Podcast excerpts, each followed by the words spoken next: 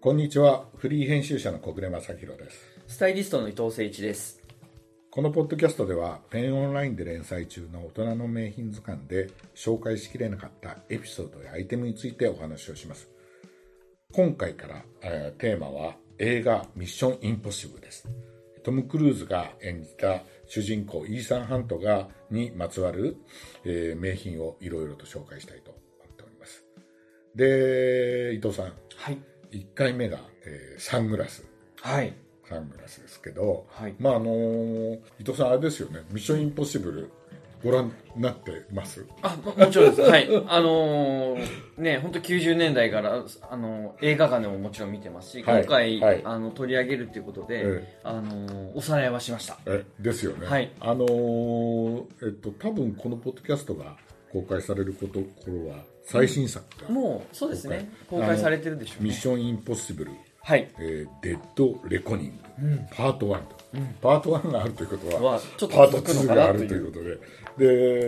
ででそれが7作目ということで、はいですよね、はいうん、で伊藤さんあのあれですかね、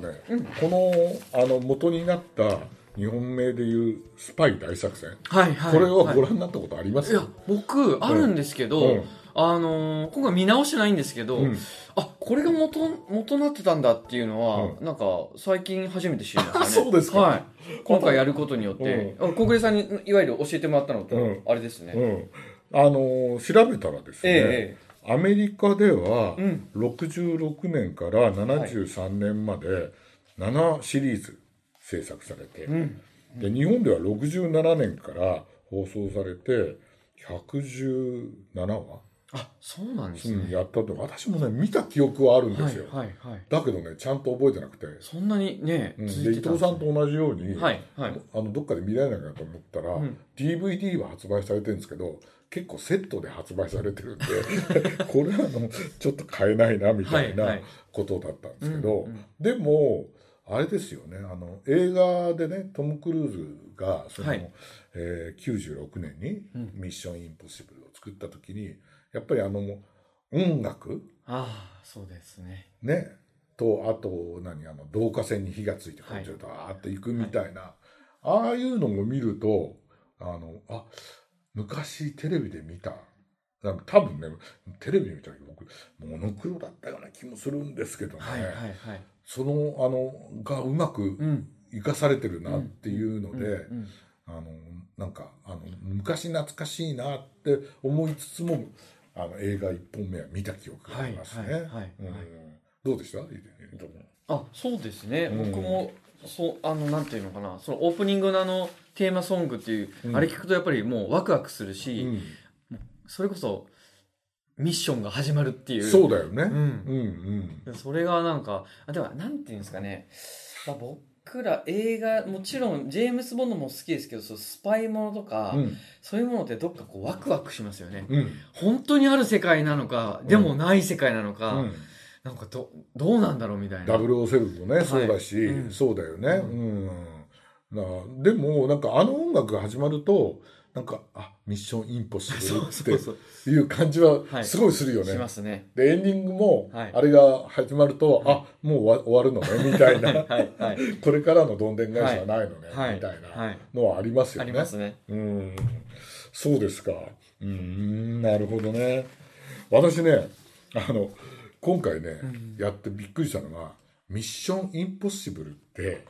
あの中黒じゃないのねミッションとインポッシブルの。ああそうですねセリフでも出てきますもんね中の、うんうん、うんあれが中黒じゃなくてなんか点じゃなくて、んコロンなんですよね。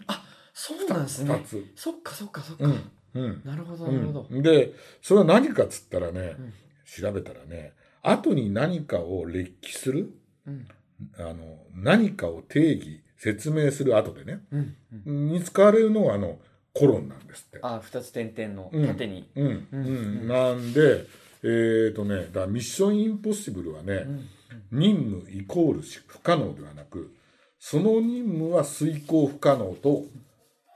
訳すべきだって書いてあるところがありましたね。はいはいはい、うんだからみんなよく見るとあれコロンなんですよ点じゃないんですよ。そうですねうんそうですうん、あちょっとちゃんと分かってなかったです僕えうん なんか間違えそうになるじゃないですか。はい。あれだから不思議ですよね。不思議ですね。で今回もそうなってますよ。なんか2作目でう、んアンソニー・ホップキンスも、うん。そのミッション・インポッシブル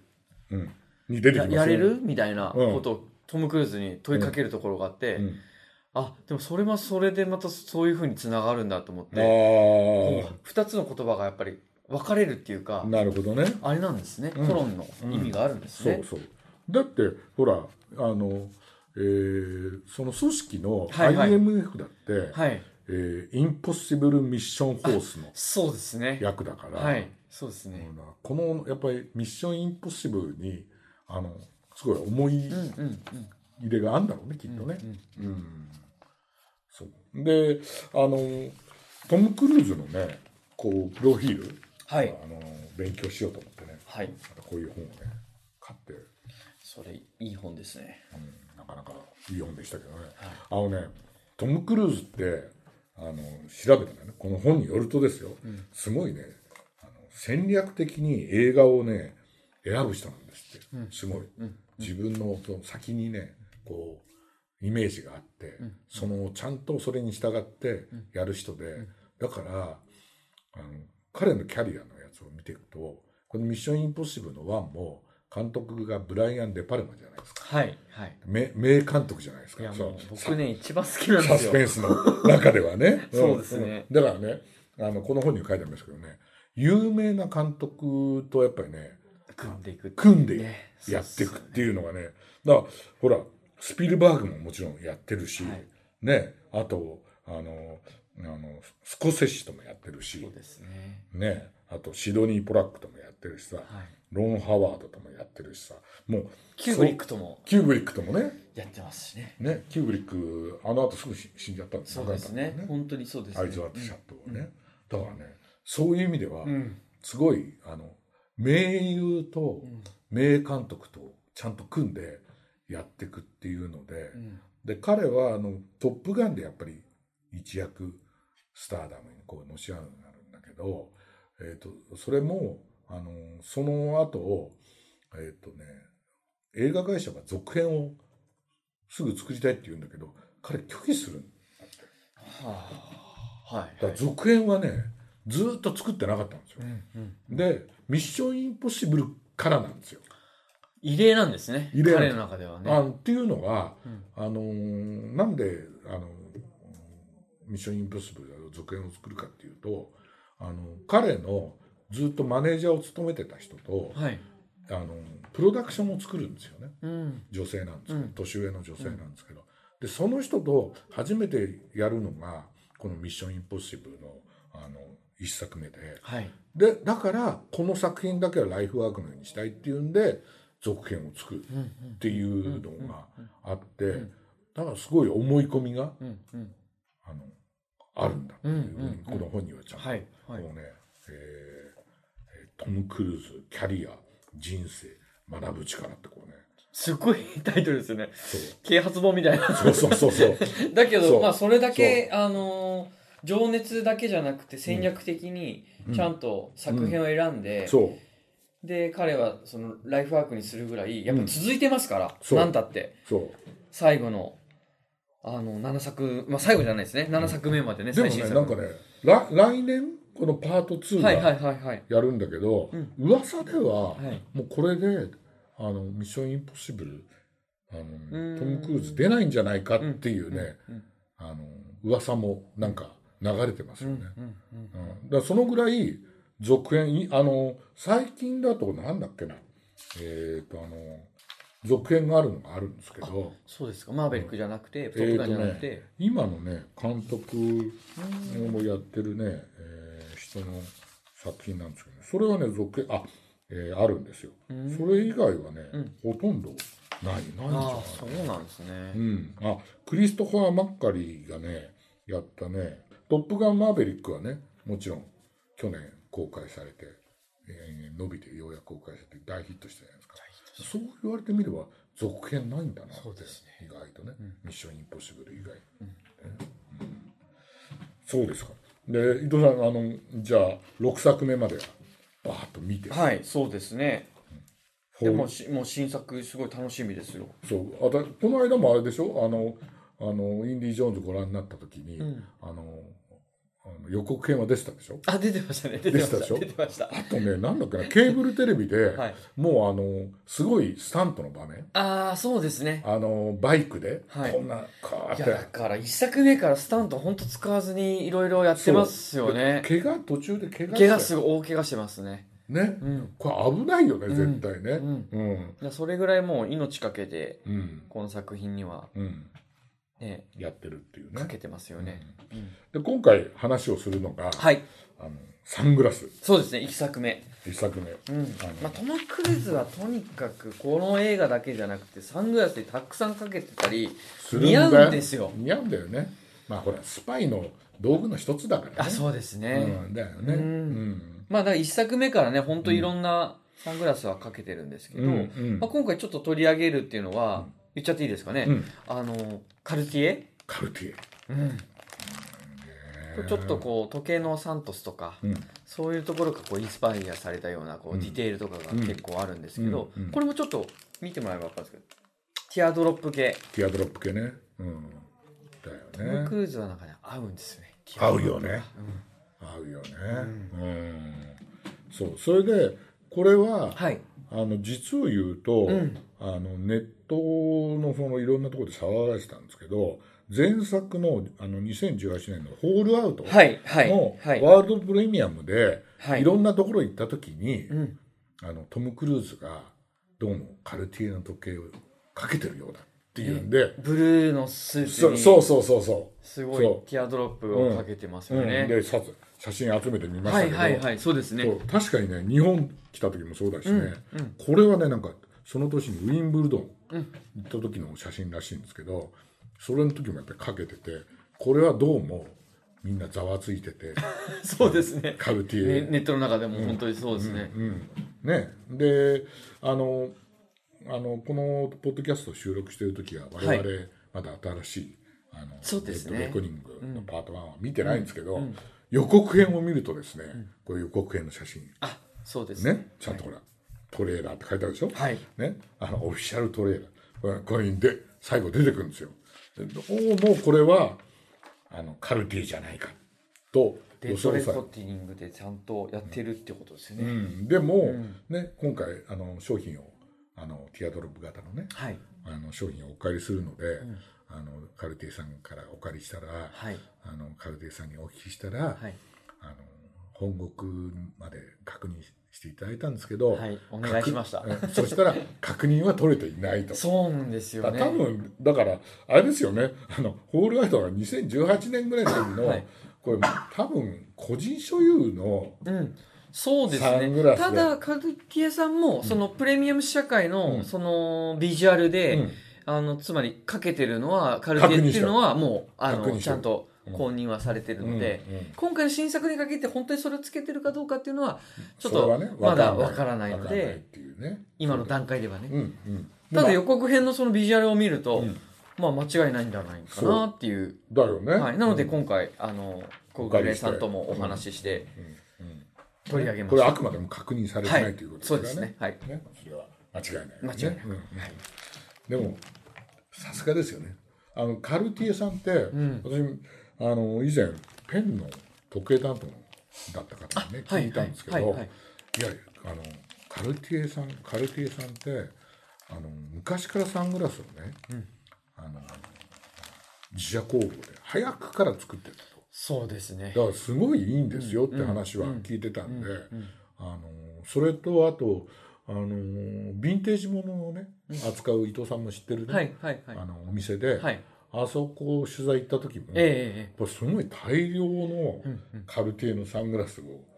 ヴィンテージの持ってて「いやーカルティエがいいんですよ」って言われてやっぱりそういう眼鏡のプロから見てもっていうねえ。そうですね。だから、宝飾じゃないですかうん。もともとはう。んなので、もう時計もそうですけど、やっぱりサングラスもうん、やっぱり普通のサングラスメーカーとは違う、うん、こう、色気のあるディテールっていうか、あー形もそうですけどうんとにかく、かけるとねう、んかっこいいっすよね。 あのやっぱりさややっぱりこういうジュエリーとかもね作ってるところだから細部の仕上げが綺麗なんですよそうなんねこれちょっとあの今目の前にありますけど跳ね上げというそのテンプルのあたりもそうですけど蝶つがいのところがすあごいこれもねう全然全然違うでしょ全然違うあとフレームムの厚みだったり本当だはあとティアドロップなんですけどその射形というかこう射光というかいはいはいはいその湾曲になってるうんディテールもいいですしあとはちょっとかけてもらったら分かるんですけどノーズパッドのあたりのフィット感があーこれがもうすごいんですよ、これはすごいねうんね